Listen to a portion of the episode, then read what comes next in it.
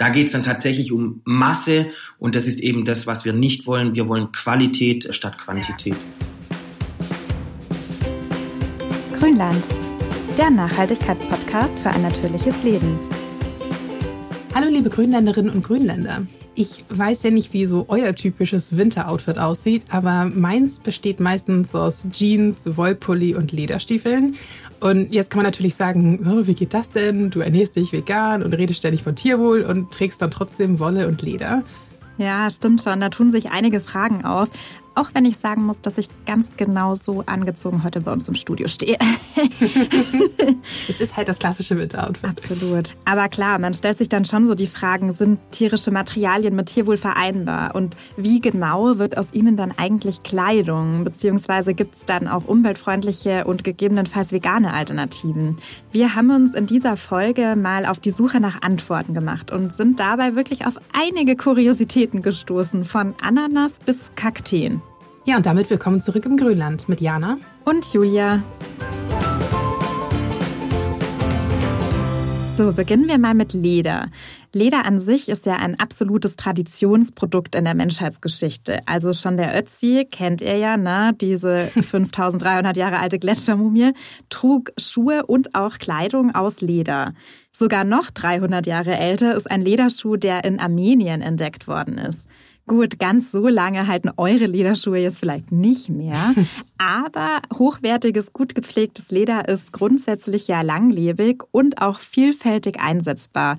Ja, okay. Also ich persönlich bin jetzt vielleicht kein großer Fan von Lederhosen, aber was soll's? Nee, weder die bayerische Art noch sonst irgendeine. Muss ich nicht haben.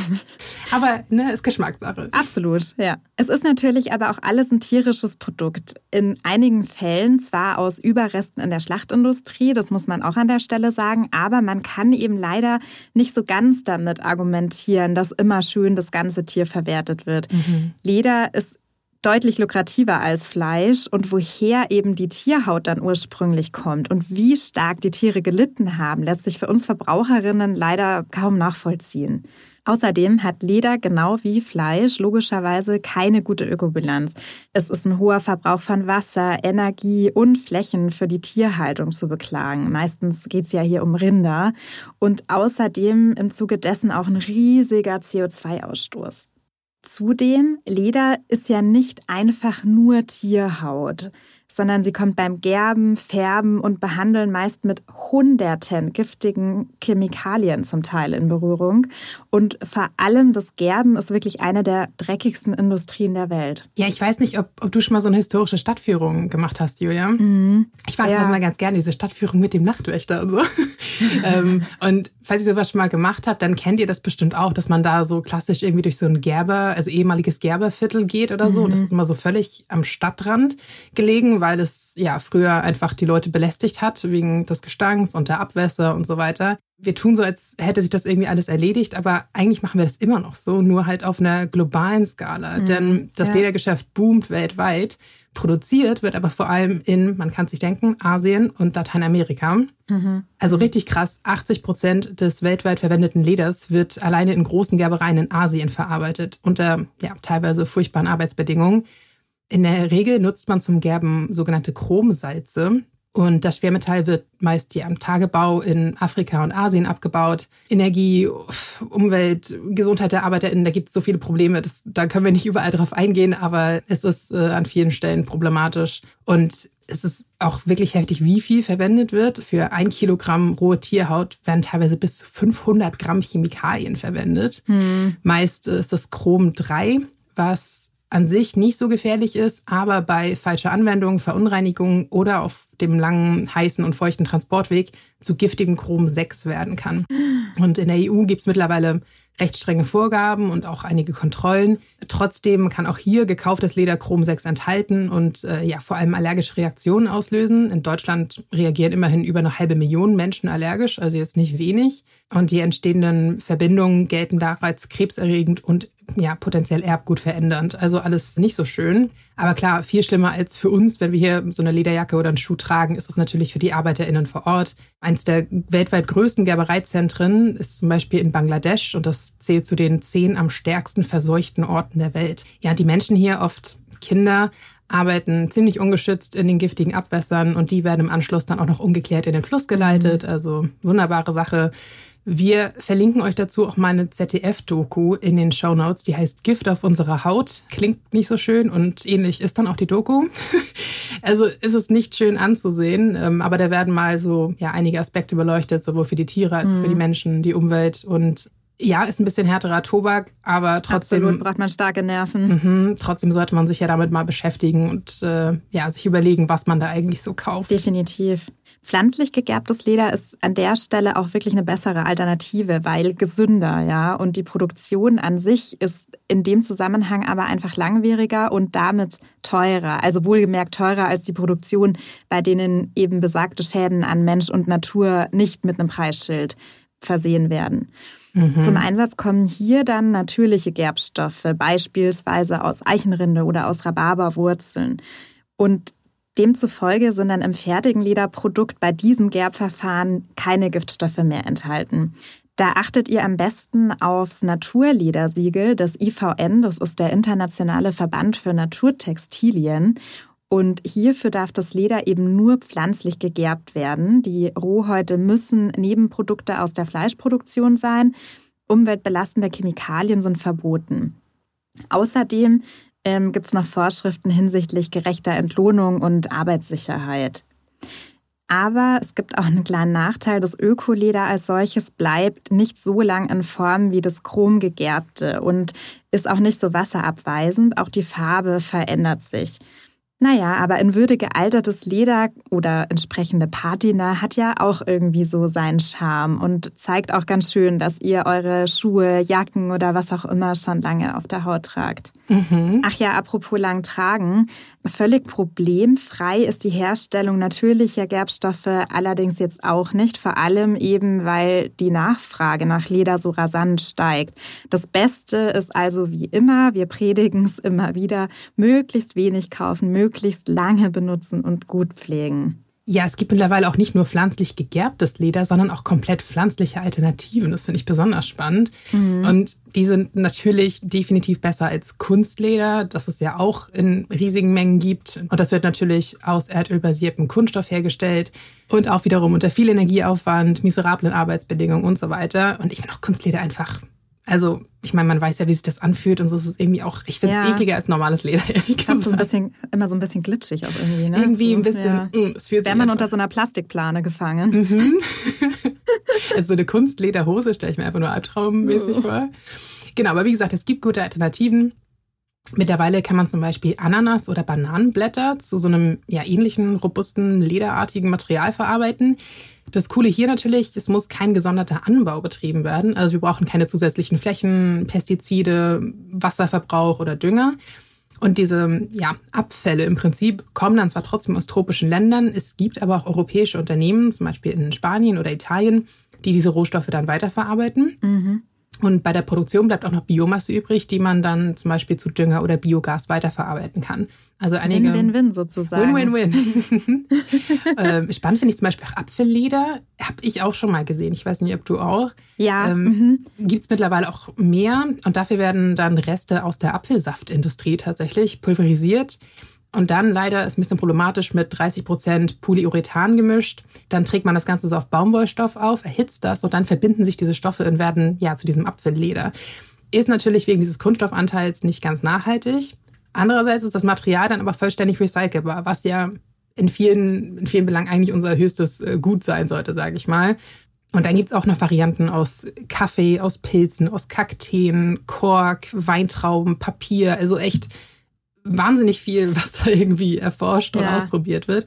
Wir setzen euch dazu auch nochmal einen Link äh, zu einem Utopia-Artikel in die Show Notes. Da gibt es ganz viele Infos zu den einzelnen Produkten und auch einige Marken und Shops, wo ihr diese mhm. Sachen schon bekommen könnt. Äh, es wäre jetzt ein bisschen viel, das alles aufzuzählen, aber ich fand den Artikel ganz informativ. Und ja, also oft werden diese Alternativen noch mit Kunststoffen vermischt oder es wird dann zum Beispiel nur für die Innensohlen von Schuhen genutzt. Mhm. Aber die Forschung macht stetig Fortschritte und äh, da das weiterhin zu unterstützen oder zumindest zu verfolgen, ist auf jeden Fall eine gute Sache. Ja, da bin ich ganz bei dir, aber das war jetzt schon eine ganze Menge an Input zu Leder und Lederalternativen. Da wollen wir jetzt doch mal zu unserem zweiten Thema kommen, nämlich Wolle. Mhm. Also wie gesagt, Leder hat ja eine langjährige Tradition, aber Wolle, die toppt das Ganze noch ziemlich leicht. Und zwar seit mehr als 10.000 Jahren verarbeiten wir schon Wolle zu Kleidung. Heutzutage importieren wir Schafwolle vor allem aus Australien oder auch Neuseeland. Man kennt das so von Work and Travel, ne? diese, diese riesigen Schaffarmen. Ja, richtig. Laut der International Wool Textile Organization gaben im Jahr 2018 über eine Milliarde Schafe weltweit mehr als eine Million Kilogramm Wolle. Das muss man sich mal vorstellen. Mhm. Sprich, wir sind auch hier also schon längst bei einer Massenproduktion angekommen. Da stellt sich doch die Frage, warum lieben wir Wolle denn so? Also klar, sie wärmt schön, aber sie ist zudem auch schmutzabweisend, geruchsresistent, atmungsaktiv und selbst wenn sie nass wird, dann fühlt man sich immer noch trocken. Dafür muss man dann bei der Pflege so ein bisschen aufpassen und der Wollpulli kann natürlich auch mal etwas kratzen.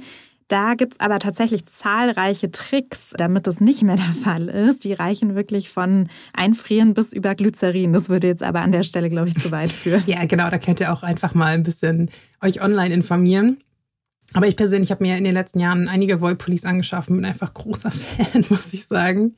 Ja. Also ich habe allein vor ein paar Tagen ist mir echt so Kaffee auf dem Wollpulli gekleckert und ich so, ugh. Und bei jedem anderen Kleidungsstück wäre es auch nervig gewesen, aber hier konnte ich es einfach abtupfen und es war nichts da. Also das ist ja, schon, schon immer faszinierend. Mhm. Ja, ich habe auch so eine ganz tolle Wolldecke, muss ich sagen. Mhm, ich, ähm, ich, glaube tatsächlich, es ist sogar Alpaka-Garn irgendwie mitverarbeitet. Jedenfalls hat die wunderbare Eigenschaften, dass die die Flüssigkeit gar nicht aufnimmt. Das heißt, man kann mhm. die wie so abgeperlt sozusagen runterkippen bis zu einem gewissen Grad. Genau, das liegt ähm, ja an diesem Lanolin, das da drin ist, dieses Wollfett, ja. was ja den Schafen auch nützt. Klar darf man jetzt die Wolldecke dann aber nicht jede Woche waschen, dann ist das irgendwann weg. Obwohl man, glaube ich, Lanolin genau. auch nachkaufen und dann quasi die Decke oder Kleidung wieder damit waschen das kann. Das entsprechend wieder bearbeiten genau. kann, ja, genau. Also ja, viele Vorteile und klar, auch ein sehr guter Vorteil gegenüber Leder ist natürlich, dass kein Tier dafür sterben muss, in der Theorie zumindest. Mhm. Leider gibt es aber immer noch einige sehr rabiate Methoden und auch schlechte Haltungsbedingungen. Da kommen wir gleich noch im Interview zu. Bei der Produktion wird dann ja hoffentlich in Zukunft noch ein bisschen mehr Fokus auf Kreislaufwirtschaft gelegt. Denn Wolle lässt sich eigentlich auch gut recyceln. Also ihr mhm. kriegt auch teilweise schon Kleidung aus äh, recycelter Wolle oder zumindest anteilig. Und klar, grundsätzlich ist Wolle ein nachwachsender Rohstoff und gibt im Gegensatz zu Polyester und Co. auch kein Mikroplastik ab und ist in der Regel sogar biologisch abbaubar. Dauert natürlich auch eine mhm. Weile, aber es geht. Außerdem soll Kleidung, wie gesagt, einfach angenehm zu tragen, ist robust, langlebig.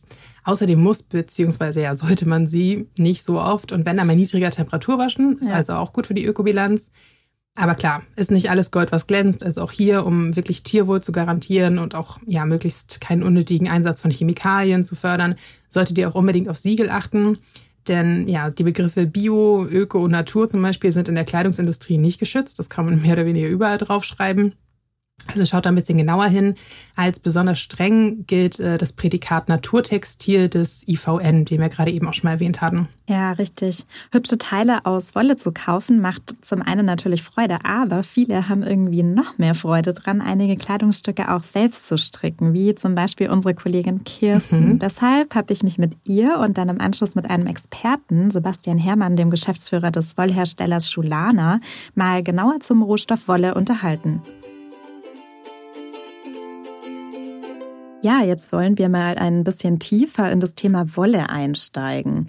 Übrigens vielleicht noch vorweg, als Wolle bezeichnet man nach dem Textilkennzeichnungsgesetz, schönes deutsches Wort, nur die weichen Haare des Fells, also im Gegensatz zum Deckhaar von Schafen. Wolle besteht immer aus tierischen Fasern. Der Rest heißt dann Garn, ganz egal, ob jetzt tierischen Ursprungs oder nicht. Aber als Expertin haben wir uns heute im Grünland eine unserer Kolleginnen eingeladen, nämlich Kirsten. Als Leitung selber machen bei uns in der Landi-Redaktion ist sie natürlich total fit in dem ganzen Thema und auch großer Fan von Wollprodukten. Und damit sage ich herzlich willkommen, Kirsten. Schön, dass du da bist. Hallo Julia, ich freue mich sehr, hier zu sein. Ja, wir freuen uns auch total, dass du uns teilhaben lässt und einen Einblick gibst in deine Arbeit. Und damit starte ich eigentlich schon mal direkt mit meiner ersten Frage. Wie bist du denn eigentlich zu diesem Thema Wolle, also nachhaltige Wolle im Besonderen gekommen? Dadurch, dass ich ja bei der Landidee eigentlich auch mit den Wohnaccessoires immer das Thema Nachhaltigkeit im Kopf habe, war es bei mir natürlich auch bei den Stricksachen, Wollen, alle Materialien, die wir eigentlich zum Handarbeiten nehmen, wollte ich das natürlich da auch beachten. Und man trägt es ja tatsächlich auch auf der Haut, ne? Und hat dann wirklich auch ja die Finger sozusagen ständig in einem Wollprojekt, wenn man jetzt gerade irgendwie an einen großen Pullover denkt, den man strickt oder ähnliches. Also man kommt da ja einfach sehr viel in Berührung. Genau, beim Stricken hast du es immer in der Hand, aber auch schon in der Auswahl. Also wenn du im Wollladen bist, mhm. dann gehst du natürlich hin und möchtest die eigentlich alle streicheln ja, und ja. schönen und da fühlen sich schon echte Wollen viel besser an als mhm. ähm, synthetische Kunstfaserstücke. Ja, das kann ich mir vorstellen und wahrscheinlich ist es aber dann auch im Verarbeitungsprozess sozusagen oder im kreativen Prozess, wenn man dann wirklich einfach dieses schöne Stück erstellt, einfacher oder besser in der Handhabung, kann ich mir vorstellen, oder? Mit natürlichen Garnen. Also fühlt sich schon besser an. Uns ist aber auch dieses Gefühl, wenn ich sage, ich habe jetzt mehr Geld ausgegeben oder ich schätze das Produkt einfach mehr wert, weil ich weiß, wo es herkommt mhm. und woraus es besteht und das ist einfach was Nachhaltiges. Siehst du da irgendwie so in den letzten Jahren, also zum ersten Mal vielleicht, wie lange beschäftigst du dich schon mit dem Thema und siehst du da in der Branche oder in dieser Welt einfach auch eine Veränderung, dass es eher in Richtung fair, nachhaltig, regional vielleicht geht? Also ich beschäftige mich bestimmt schon seit ein paar Jahren, seit fünf Jahren bestimmt schon mit dem Thema und bin ja auch viel auf den Handarbeitsmessen. Da sieht man auch, dass immer mehr Hersteller mindestens eine Linie haben, die nachhaltig ist oder dass es auch kleinere Hersteller gibt, die mhm. sagen, sie haben jetzt spezielle Schafrassen oder sie wissen genau, wo das herkommt und kennen ihre Schäfer und verkaufen diese Produkte, damit die Wolle eben nicht einfach weggeschmissen wird, dass auch man die nutzen kann. Ja, das ist ja total spannend. Also passiert einiges. Und wir hatten auch jetzt in der Landidee, in der Ausgabe 1, die verlinken wir euch natürlich auch in den Show Notes, wo ihr die bekommen könnt, eine schöne Strecke zum Thema Stricken und wirklich tolle Ergebnisse, die ihr da präsentiert, Kirsten. Wirklich hübsche Stulpen, die einfach warm halten jetzt in der kalten Zeit. Ja, zum Thema Wolle haben wir uns auch noch einen Experten ins Grünland eingeladen, nämlich Sebastian Herrmann, den Geschäftsführer von Schulana. Gemeinsam mit Schulana haben wir in Landidee ja diese schöne Strickproduktion umgesetzt. Ganz herzlich willkommen, Herr Herrmann. Hallo und vielen Dank für die Einladung. Ich freue mich sehr auf spannende Fragen von Ihnen und denke, ich kann Ihnen auch noch mal viel mitgeben und freue mich sehr auf unser Gespräch. Ja, wir freuen uns auch sehr, Herr Herrmann, auf das gemeinsame Gespräch. Vielleicht fangen wir mal ganz allgemein an. Was ist denn Schulana in puncto Nachhaltigkeit bei der Wolle wichtig? Worauf achten Sie da konkret? Wir achten in puncto Nachhaltigkeit auch darauf, dass wir überwiegend Garne ohne Einsatz von Polyester oder Polyamiden haben, so dass wir halt ausschließlich Naturfasern äh, einbringen. Wobei leider kann man es nicht immer ganz vermeiden für die Stabilität vom Garn. Gerade zum Beispiel, wenn man eine klassische Mützenwolle hat, oder eine Sockenwolle. Da benötigt ja. man einfach teilweise Polyester. Aber ansonsten nachhaltig ist uns auch wichtig, dass wir neue Themen aufgreifen und auch schauen, ähm, was man als Alternative bieten kann, wie zum Beispiel mit recycelten Garnen auch nochmal, wo einfach wesentlich weniger CO2 entsteht, weniger Wasserbedarf da ist in der Herstellung. Solche Themen gehen wir da einfach sehr gerne an. Ja, gerade in der Herstellung von Garnen sind sich ja, glaube ich, viele gar nicht bewusst, welche Schritte eigentlich dieses Anfangsprodukt durchläuft, bis es dann letztlich ein Garn ist, was man eben verarbeiten kann, entsprechend zu einem schönen Produkt. Genau. In der Produktion fallen da einfach wesentlich viele Schritte an. Unter anderem auch, dass man Garn immer ausstatten muss, damit es entweder waschbar ist oder eben nur Handwäsche. Wir haben auch da ein sehr schönes Thema, äh, hinter welchem wir zu 100 Prozent stehen. Das ist unser Garn Sensitiva. Wir haben da mit unserem italienischen Hersteller ein Verfahren entwickelt, in welchem man ohne Einsatz von Chlor das Garn so ausstatten kann, dass es trotzdem 30 Grad äh, waschmaschinenfest ist und ah, ja. im Gegensatz zu anderen Garn eben ohne Chloreinsatz äh, diese Ausrüstung stattfindet. Was natürlich dann auch wieder ressourcenschonend und wesentlich besser ist für die Umwelt. Ja, und für viele ja auch tatsächlich ein Punkt, ne, dass es einfach alltagstauglich ist, wenn man die Möglichkeit hat, entsprechend auch sein Endprodukt in die Waschmaschine dann zu stecken. Richtig, genau. Ja, sehr interessant. Ja. Wir haben ja tatsächlich in der Landidee unterschiedlichste Garne im Einsatz. Da würden wir ganz gerne, wenn das für Sie okay ist, einfach mal so diese unterschiedlichen Wollqualitäten oder Ursprünge, kann man ja sagen, durchgehen und Ihnen ein paar Fragen dazu stellen, was die Garne denn sozusagen ausmacht, was es dazu beachten gibt und auch in puncto Nachhaltigkeit, was zu diesen Garnen noch zu wissen wäre. In den Magazinen hatten wir ja von Ihnen unter anderem ein sehr großes Thema, äh, was auch sehr beliebt geworden ist, die Angora-Wolle. Wobei die Angora-Wolle ist ähm, sehr ja, verschrien, weil es gibt einfach diverse Berichte und da hat die Angora tatsächlich so einen, ja, so einen schlechten Ruf bekommen, äh, weil durch verschiedenste Berichte von Tierschutzorganisationen wurden schrecklichste Bilder tatsächlich gezeigt aus China, wo die Angora-Kaninchen qualvoll ähm, gerupft ja. wurden. Und das ja. ist eben ganz entscheidend auch für die Qualität. Ich denke auch Ihre Leserinnen und Leser, jeder, der vielleicht mal so ein Knäuel Angora tatsächlich äh, verarbeitet hat, ähm, merkt einfach, dass diese Angora sehr, sehr weich und flauschig ist. Und dieses Ergebnis wird auch nur erzielt, indem die Hasen wirklich einwandfrei gehalten werden. Und ich meine, wenn man die Hasen rupft, qualvoll, das darf es nicht sein, das darf es nicht geben. Und da stehen wir auch dazu. Wir arbeiten da ganz eng mit einer kleinen Familienspinnerei in äh, Montale, das ist in der Toskana zusammen.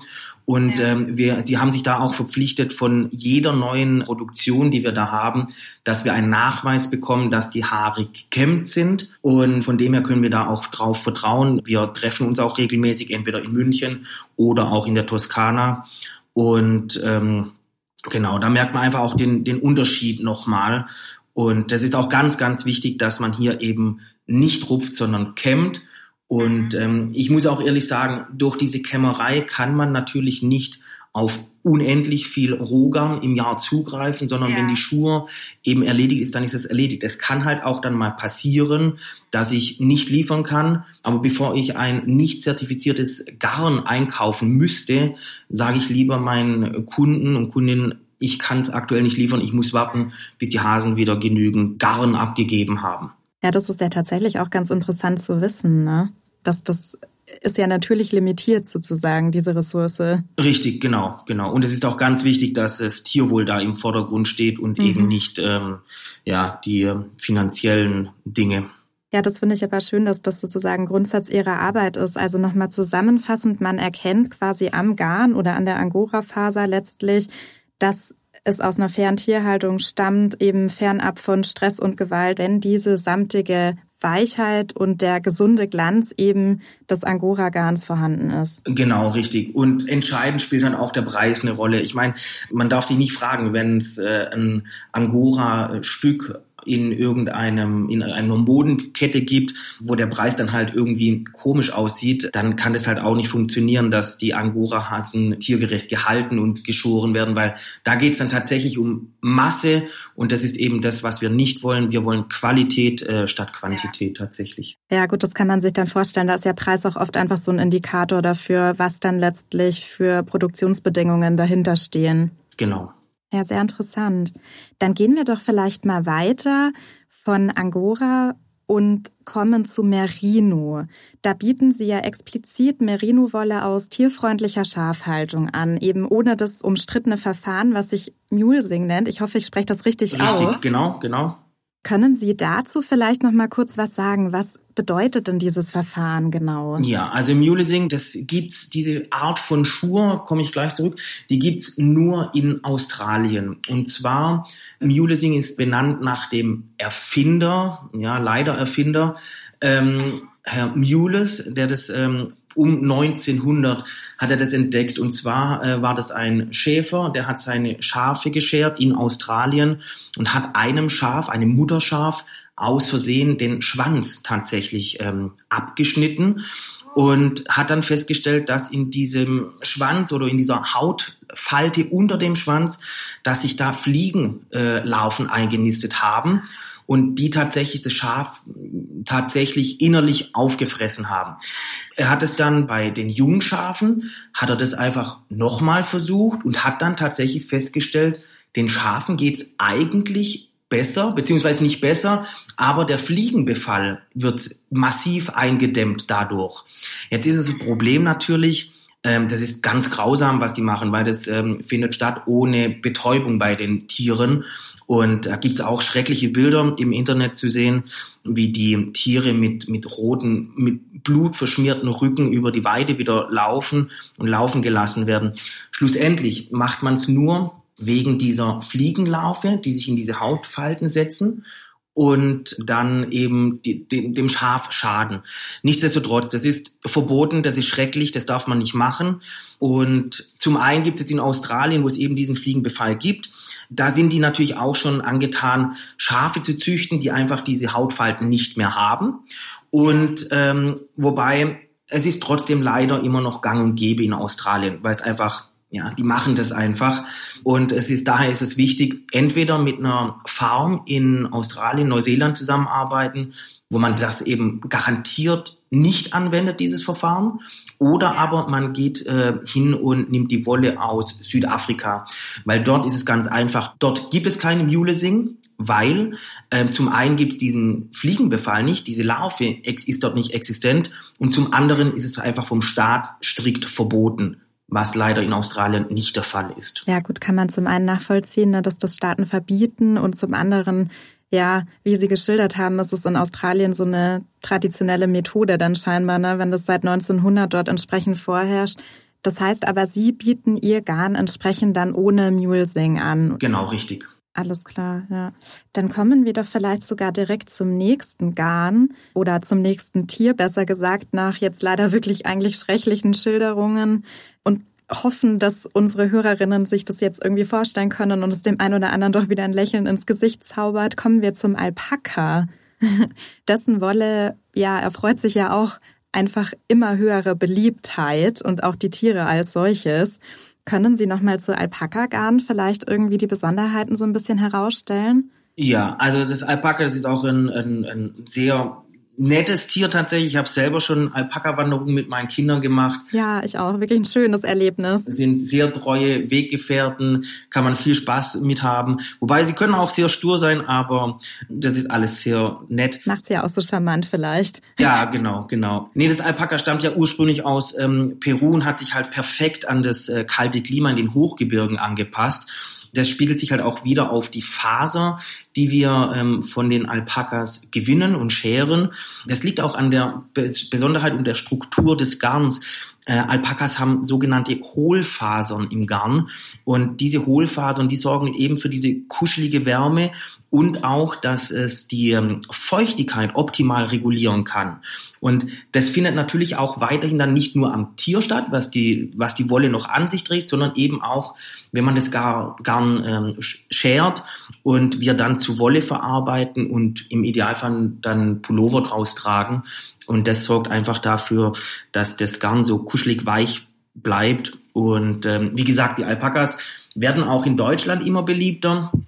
Ähm, wir haben hier auch in München haben wir auch Alpakas, wo wir eine Patenschaft eingehen werden mit den Alpakatieren und ähm, auch in Deutschland werden mittlerweile Alpaka-Farmen ähm, gehalten und ähm, so ein Tier kann bis zu vier Kilo Wolle im Jahr abgeben. Wow, das ist ja schon eine ganze Menge eigentlich. Ja, genau. Und das wird auch immer beliebt und wie gesagt, auch in Deutschland äh, fühlen sich diese Tiere pudelwohl. Ja, sehr schön. Sieht man ja auch wirklich immer mal wieder, ne? Auch so ja auf dem Land halten sich ganz gerne auch welche einfach mal Alpakas. Genau, genau, genau. Und wenn Sie so einen Alpaka mal in die Augen schauen, ähm, es, es erwärmt Ihnen einfach das Herz, wenn die da so treu doof tatsächlich Sie anschauen. Das ist wirklich ganz nett. Ja, da haben Sie völlig recht. Dann kommen wir doch zum nächsten Tier und gehen über auf die Ziegen. Auch rund um nämlich das Mohergarn gibt's ja auch immer wieder Kritik, dass nach verschiedenen Berichten eben Ziegen unter anderem bei der Schuhe schlecht behandelt werden. Wie stellen Sie denn sicher, dass das bei Ihren Produkten nicht der Fall ist? Sehr gern gehe ich darauf ein. Und zwar muss man dazu aber auch sagen, ähm, diese negativen oder kritischen Berichte tatsächlich, die es gab vor vier Jahren und sich so ein bisschen halten, das war eigentlich eher der Grund, weil es eben in Südafrika eine sehr große äh, Trocken-Dürrewelle gab und da eben leider viele Tiere auch verändert sind. Das hat aber nichts ähm, mit der Schur zu tun, die dort vonstatten geht. sondern wie gesagt eben mit der Dürre, weil in Südafrika arbeiten wir auch mit unseren italienischen Spinnereien zusammen, eher mit kleineren Farmen, wo wir eben tatsächlich nachhalten können, dass dort alles sauber vonstatten geht und ähm, eben von, von so kleinen Farmen da, das ist, da sind ja die Kaschmir und äh, Ziegen und Moherziegen, das ist ja das Kapital der Bauern und die würden alles dafür tun, dass es den Ziegen eben gut geht und eben nicht in die Kritik gerät. Daher stellen wir das auch mit unserer langjährigen äh, Partnerschaft mit unserer Spinnerei in Italien sicher, dass wir uns auch immer bestätigen lassen. Da gibt es eine Institution aus Südafrika, South Africa Mohair, nennt sich das, und ähm, wo einfach bestätigt wird, dass es ähm, dem Tier gut geht. Und ähm, wenn man das alles sicherstellen kann, dann hat man auch mit dieser Kaschmirfaser tatsächlich sehr viel Spaß, weil es sind eben sehr feine Fasern, die nicht kratzen und auch nicht fusseln, sind freundlich zur Haut und ähm, Geruchs- und Schmutz abweisen, weil das eine sehr tolle Eigenschaft, was die Ziegen ja in den Bergen da oben selber entwickeln müssen. Ähm, und ähm, das spiegelt sich dann halt auch wieder auf unsere Haut, wenn wir es auf unsere Haut tragen dürfen dann. Genau, und das ist es ja. Man ist ja eben mit diesen Garnen, mit diesen Wollen tatsächlich auch im wahrsten Sinne des Wortes viel in Berührung. Insofern macht es da sicherlich Sinn, einfach auch auf Qualität und gute Produkte zu achten. Vielen herzlichen Dank, Herr Herrmann, für diese interessanten Einblicke diese unterschiedlichen Garne, die Sie uns vorgestellt haben. Es gibt ja tatsächlich Siegel im Umlauf, die sind aber teilweise irgendwie ja nicht ganz transparent oder in der Erlangung, sage ich mal, ein bisschen schwierig. Also manche Siegel kann man sich auch kaufen beispielsweise. Deshalb würden wir jetzt auch nach dem Interview mit Ihnen, Herr Herrmann, unseren Hörerinnen und Hörern empfehlen, einfach beim Kauf auch hochwertige Qualität entsprechend der Garne zu achten, auf den Ursprung zu achten und bestimmte Hersteller einfach vorzusehen, bei denen man sich sicher sein kann, dass die entsprechenden Bedingungen der Produktion eingehalten wurden. Und dann hat man auch wirklich lange Freude an seinen schönen Stücken. Ja, vielen herzlichen Dank, Herr Herrmann. Danke, dass Sie im Grünland waren. Sehr gerne. Ich bedanke mich für die Einladung und ähm, sollte es nochmal Rückfragen geben und ich mich äh, zur Verfügung stellen dürfen, stehe ich Ihnen gerne bereit. Ja, nach diesem spannenden Interview mit Schulana komme ich nochmal zurück zu dir, liebe Kirsten. Denn es gibt ja auch tatsächlich sehr viele Projekte auch einfach in Richtung regionaler Wolle. Und da hast du dir ein ganz schönes rausgesucht, nämlich Elbwolle. Magst du uns das mal so ein bisschen vorstellen? Ja, sehr gerne. Die habe ich auf der Handarbeitsmesse in Köln entdeckt und auch persönlich mit der Frau Luft gesprochen von der Elbwolle. Und äh, die produzieren Wolle ähm, von den Deichschafen die da helfen, die Deiche instand zu halten. Und gleichzeitig wird dann eben auch die, die Wolle genutzt. Mhm. Und ähm, das ist eine wunderbare kleine Firma, die von vorne bis hinten auf Nachhaltigkeit auch setzt. Die kommt wirklich von den Schäfern, die sie persönlich kennen. Und sie kennen auch die Spinnereien und die Weiterverarbeitungsbetriebe. Und zwar ist es bei der, bei der Elbwolle so, dass im Gegensatz zu den ähm, australischen oder chinesischen ähm, Schurbetrieben, wo das alles Massenabläufe mhm. sind, ist es alles kleiner und ähm, persönlicher, dass ähm, die, die Schäferinnen und Scherer sich kennen und die Arbeitsläufe auch so sind, dass die, die Tage nicht so lang sind, dass ähm, die Scherer nicht fertig sind und am Schluss aus Versehen die Tiere verletzen, sondern dass das alles gute Arbeitsbedingungen sind für die Menschen und für die mhm. Tiere. Und dann ist natürlich auch die Qualität der Wolle viel besser. Die Schafe kommen eben nicht aus Massentierhaltung, sondern das sind immer kleine Herden. Die stehen auch nicht in Konkurrenz mit Flächen, die für Nahrungsmittel benötigt werden, sondern die Deiche können ja auch gar nicht anders genutzt werden. Ja, und die Schafe sind ja wichtig, mhm. dass die Gräser quasi kurz sind und dass die Böden dann fest sind. Deswegen ist es so eine Win-Win-Situation. Die Schafe werden gebraucht und die Wolle kann man dann auch noch nutzen. Ich habe auch gehört, dass es äh, irgendwie ja traditionellere Rassen sind, die dort entsprechend angesiedelt werden und das sind irgendwie auch total schöne Namen. Ich finde, die kann man auch an der Stelle jetzt ruhig mal so ein bisschen vorlesen. Das tue ich jetzt nämlich, weil da tut sich vielleicht auch ein Bild im Kopf auf für unsere Hörerinnen und Hörer. Da gibt's beispielsweise das Gotländer Pelzschaf, das rauwollige Pommersche Landschaf, das Schwarzkopfschaf. Das klingt doch irgendwie schon total nett und ja, wirklich besonders.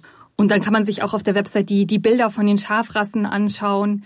Und es gibt ganz viele Garne, die in den Naturfarben gelassen sind. Dann sind es so weiße, cremefarbene, graue Garne, die wirklich wunderschön natürlich aussehen. Ist ja auch im Trend. genau, das passt halt wunderbar und äh, es gibt auch viele Beispiele, was man draus stricken kann. Äh, Kissen äh, kann man auch machen, aber auch Kleidung. Und es ist einfach wunderbar sympathisch und, und schön und ähm, es kommt halt äh, aus Deutschland und genau. den Schafen geht's gut. Das ist sozusagen Win-Win-Win. Ne? Einmal für die Deiche, die dann bewirtschaftet werden. Zum anderen hat man irgendwie kurze Wege vom Rohstoff über Verarbeitung bis zum Kunden. Also spart Emissionen. Das ist doch ja wirklich noch eine schöne, schöne Geschichte an der Stelle. Vielen Dank, liebe Kirsten. Das ist wirklich toll, dass du hier heute im Grünland warst und uns so einen Einblick zum einen in deine Arbeit gegeben hast und uns zum anderen da so ein tolles Projekt nochmal rausgesucht hast. Denn ja, selbst mit irgendwie Siegeln für Tierwohl und faire Arbeitsbedingungen haben tierische Garne, die dann um die halbe Welt transportiert wurden, halt oftmals eben nicht den besten ökologischen Fußabdruck. Also es ist wirklich auch ein ganz guter Ansatz, Wolle von lokalen Schafen zu kaufen. Das verlinken wir euch, liebe Hörerinnen und Hörer, natürlich auch entsprechend in die Show Notes. Und damit herzlichen Dank, liebe Kirsten. Schön, dass du im Grünland warst. Ja, sehr gerne. Ja, auch vielen Dank nochmal von mir an Kirsten und auch an Sebastian Herrmann und an dich, Julia, für die Interviews. Ja, klar, gerne. ich glaube, da war nochmal einiges Interessantes dabei. Also auch einige Begrifflichkeiten, die irgendwie immer so rumgeworfen werden, dieses Musing und so weiter. Und das versteht man immer gar nicht genau, worum es da geht. Also immer ganz gut, das nochmal zu erklären. Und äh, ja, wie gesagt, äh, long story short, also achtet bitte beim Kauf von Leder und Wolle auf Herkunft, Verarbeitung und Co. Ich weiß, das ist nicht mal ganz einfach, aber eigentlich plädieren wir ja auch dafür, ne, sich wirklich ausgewählt nur ab und zu ein paar Teile zu kaufen und dann, finde ich, kann man auch mal ein bisschen mehr Zeit investieren, da ein bisschen zu recherchieren und ähm, ansonsten natürlich immer Leder und Wolle gerne gebraucht kaufen. Du weißt ja, Julia, mein absoluter Lieblingspulli diesen Winter, den habe ich vor einer Weile online gebraucht gekauft für ich weil, ja, weil ich dir einfach jedem davon erzähle, weil ich mir so, oh, der ist so toll, der ist so gemütlich und ich habe irgendwie 25 Euro dafür bezahlt. Super, ähm, ja. Und das ist komplett britische Wolle in Großbritannien hergestellt. Das heißt, der hätte neu viel, viel, viel, viel mehr gekostet. Mhm. Er war in einem super Zustand, also ist nichts dran. Ähm, und klar, das ist immer die nachhaltigste Variante. Also schaut einfach mal, ob ihr da irgendwas findet. Und dann spart ihr euch nämlich auch wiederum viel Recherche, denn dann ist es auch egal, wo das mal ursprünglich herkam. Sag ich mal, da könnt ihr eh nichts mehr dran ändern, aber ihr seid schon gut, äh, weil ihr die Sachen gebraucht gekauft habt. Genau. Und natürlich ansonsten dem Material entsprechend reinigen und pflegen. Ein bisschen was haben wir schon angesprochen. Wolle nicht zu oft waschen und so weiter, Schuhe zur Schusterei bringen. Also ich habe, wie gesagt, einige Lederstiefel, aber ganz ehrlich, die habe ich seit Jahren und die habe ich auch alle schon mehrfach irgendwie zum Schuster gebracht. Der hat mir neue Sohlen drauf gemacht und sowas. Äh, die werden und gepflegt. Da geht's im wahrsten Sinne, ne? Genau. Also ne, wenn da mal irgendwas ein bisschen kaputt ist oder so, dann bitte nicht wegwerfen, sondern reparieren lassen. Oder wie Julia sagt, das hat ja auch ein bisschen Charme, wenn man dem ja, das Alter durchaus. ansieht. Finde ich schon auch. Da geht es auch in einer unserer nächsten Folgen drum, kann man an der Stelle vielleicht schon mal spoilern, ne? um das Thema reparieren und eben nicht wegschmeißen und welchen Sinn das Ganze auch hat und welchen Wert für unsere Gesellschaft. Also hört auch da gern wieder rein. Genau, könnt ihr euch mal drauf freuen. Ihr interessiert euch für einen naturverbundenen Lebensstil? Dann schaut doch mal unsere Zeitschriften an. In der Landidee, Landapotheke, Landidee Altes Wissen und vielen anderen Heften zeigen wir euch jede Menge einfache Tipps und Anregungen zum Selbermachen – mit denen ihr euren Alltag Stück für Stück umweltfreundlicher gestalten könnt und euch selbst jede Menge Gutes tut. Ob Heilmittel aus der Natur, clevere Haushaltstricks oder nachhaltiges Essen. Es sind die kleinen Veränderungen, die Großes bewirken. Alle Hefte findet ihr unter landidee.info. So, zum Abschluss der Folge haben wir noch mal einen kleinen Exkurs für euch, nämlich unser Grünfutter. Und da ist Jana dran. Was hast du denn mitgebracht heute? Ja, ich habe mal zwei YouTube-Kanäle mitgebracht, die ich tatsächlich, ich glaube, beide ziemlich zeitgleich letzten Herbst entdeckt habe. Und ich habe die dann sehr schnell beide durchgesuchtet und gucke jetzt, ja, muss jetzt mal eine Woche warten oder zwei, manchmal bis ein neues Video rauskommt. Aber die sind beide, finde ich, äh, sehr zu empfehlen. Zum einen wäre das äh, Roaming Wild Rosie. Wir verlinken euch auch beide in den, in den Show Notes, könnt ihr mal gucken. Das ist eine Niederländerin ursprünglich. Sie hat dann aber irgendwie fast 20 Jahre in London gelebt, also richtig Großstadtleben. Und hat dann irgendwann angefangen, äh, so, so ganz viel zu wandern und wirklich, also krasse, ewig lange Wanderungen und sowas zu machen. Und hat halt so diesen Outdoor-Lifestyle und dieses ne, super, super minimalistische und ich bin nur mit dem Rucksack unterwegs für sich entdeckt. Und dann hat sie, ich glaube vor so anderthalb Jahren oder sowas, sich so ein kleines Häuschen in Schweden gekauft. Ich weiß nicht, ob du das auch mitbekommen hast, das ist irgendwie extremer Trend gerade auf YouTube. Ja, ich sehe ganz ja. viele Videos dazu, mhm. zu Leuten, die es machen. Also man kriegt die Häuser anscheinend ziemlich günstig. Die sind mhm. dann aber auch also das sind dann so, so im Prinzip Sommerhäuser. Das heißt, da gibt es dann irgendwie ja. keine Heizung und äh, ja, ja. Toilette und, und Duschen so sind nur nirgendwo, ne? Genau, irgendwo mhm. nirgendwo. Toilette und Duschen sind nur draußen und so. Also schon auch ein bisschen gewöhnungsbedürftig, aber sie wohnt da jetzt halt alleine und baut so nach und nach quasi dieses Haus ähm, aus sozusagen oder renoviert das ein bisschen. Sie duscht immer noch draußen. Ich finde das völlig Wahnsinn. Also auch mitten im Winter. Also, also da sind ja aber oft auch Skandinavierinnen so ein bisschen schmerzbefreiter, muss man Na, sagen. Na, ist sie ja nicht. Sie ist ja eigentlich Niederländerin, wie gesagt. Ja, aber vielleicht hat sie sich's angeeignet. Sie lebt diesen Lifestyle, sie mag das irgendwie auch. Ist ja auch völlig fein. Ich gucke das immer, denke, könnte ich nie. Aber wie auch immer. Also sie macht da auf jeden Fall, wie gesagt, eigentlich wöchentlich Vlogs. Die sind sehr ruhig gehalten. Ich muss gestehen, manchmal skippe ich auch so ein bisschen oder mache nebenbei noch ein bisschen was anderes, weil sie dann einfach äh, ja, sich Zeit lässt. Aber ähm, sie ist jetzt nicht so eine, die so voll aufgeregt erzählt und so, sondern einfach so sagt, heute nehme ich mir das und das vor. Und dann schleifen wir halt mal 5000 Bretter ab, um da irgendwie die Decke mit Holz zu verkleiden oder sowas. ähm, oder sie hat auch wirklich so Wandervideos oder auch in den normalen Vlogs einfach so Videos, wie sie so durch, weißt du, den verschneiten schwedischen Wald läuft und so. Und ist einfach super ah, ästhetisch, oh, schön. super schön anzugucken. Mag ich richtig gerne. Und genau, der zweite Kanal, den ich noch empfehlen würde, ist von Hannah Lee Duggan. Kennen vielleicht auch einige schon. Die hat ursprünglich so Vanlife gemacht. Also ihre alten Vlogs, die habe ich auch längst nicht alle geguckt, muss ich sagen, weil das nicht so meins ist. Da hat sie viel so von ihren Reisen mhm. und Vanlife halt berichtet. Und dann hat sie sich aber auch, weiß ich nicht, letztes, vorletztes Jahr oder so, so zwei kleine Cabins gekauft. Ich finde, es gibt keine gute deutsche Übersetzung dafür. So Holzhütte klingt immer so ein bisschen abwertend, aber äh, du ja, weißt, so kleine stimmt. Häuschen, die stehen halt so auf mhm. einem Grundstück und auch sehr rustikal alles. Und da ist sie auch dabei, das äh, ja so nach und nach ähm, zu renovieren alles und auch einfach wahnsinnig schön. Sie macht dann so ganz viele DIY-Projekte, ist so eine, die so also kein, man sollte sich nicht zum Vorbild nehmen unbedingt, was so Arbeitssicherheit angeht und sowas. aber ich finde die einfach unfassbar sympathisch. Also die ist deutlich quirliger als die andere, mhm. aber auch trotzdem irgendwie introspektiv und äh, ja, also ich meine auch wahnsinnig ästhetische Vlogs. Dann hat sie sich letztes Jahr auch noch so ein noch ein anderes Haus dazu gekauft. Man fragt sich immer so ein bisschen, wo haben diese jungen Leute dieses Geld her? Ähm, sie ist halt, ja, also gut, sie ist halt anscheinend wirklich Vollzeit im Prinzip jetzt Bloggerin, ne? Also sie macht, äh, macht halt YouTube-Videos, TikTok, tralala, das volle Programm. Aber auch da, wie gesagt, ich mag es am liebsten, wenn sie einfach irgendwelche Sachen baut. Neulich hat sie so ein großes Regal gebaut oder so und singt dann dabei irgendwie Disney-Songs. Ich weiß nicht, ich mag die, ich mag die Vibes einfach in diesen Videos. also ähm, genau, beides, wie gesagt, kann ich sehr empfehlen, mal für einen entspannten Sonntagnachmittag und inspiriert einen total, irgendwie auch mehr so Projekte zu Hause anzupacken, finde ich. Mhm. Und die beiden legen halt auch viel Wert darauf, ne, viel aus Holz zu machen, viel zu recyceln und so weiter. Also viel selbst zu bauen. Und finde ich, sollten wir uns alle ein Vorbild dran nehmen, auf jeden Fall. Nur halt wirklich, wie gesagt, bitte mit Schutzbrille und Atemschutz und so weiter ja, und, und, nicht irgendwo auf einer Leiter rumklettern, wenn irgendwer, irgendjemand die halten kann und keine Ahnung. Also seid vorsichtig. Würde man vielleicht empfehlen, ne? achtet auf euch. genau. Aber sehr schön. Vielen Dank, Jana, für diese beiden Empfehlungen. Auf jeden Fall was fürs Herz, würde ich sagen. Und du hast noch eine gute Nachricht dabei für uns. Ja, ich habe eine gute Nachricht mitgebracht aus Leipzig. Und zwar ist eine Leipziger Deponie jetzt erfolgreich begrünt worden. Und zwar tatsächlich in einem relativ großen Umfang. Also wir sprechen da von ungefähr 600 Quadratmetern insgesamt. Das wurde auch mit unterstützt vom Fraunhofer Institut. Wie kann man sich das Ganze vorstellen? Ja, also das ist tatsächlich eine ehemalige Mülldeponie da denkt man erstmal, naja, Mülldeponie und wie soll da jetzt irgendwie Grün draufkommen? Da ist so ein tatsächlich ganz spezielles Verfahren entwickelt worden. Zum einen benötigt man dafür Klärschlamm, den es ja in kommunalen Kläranlagen in der Regel irgendwie zuhauf gibt.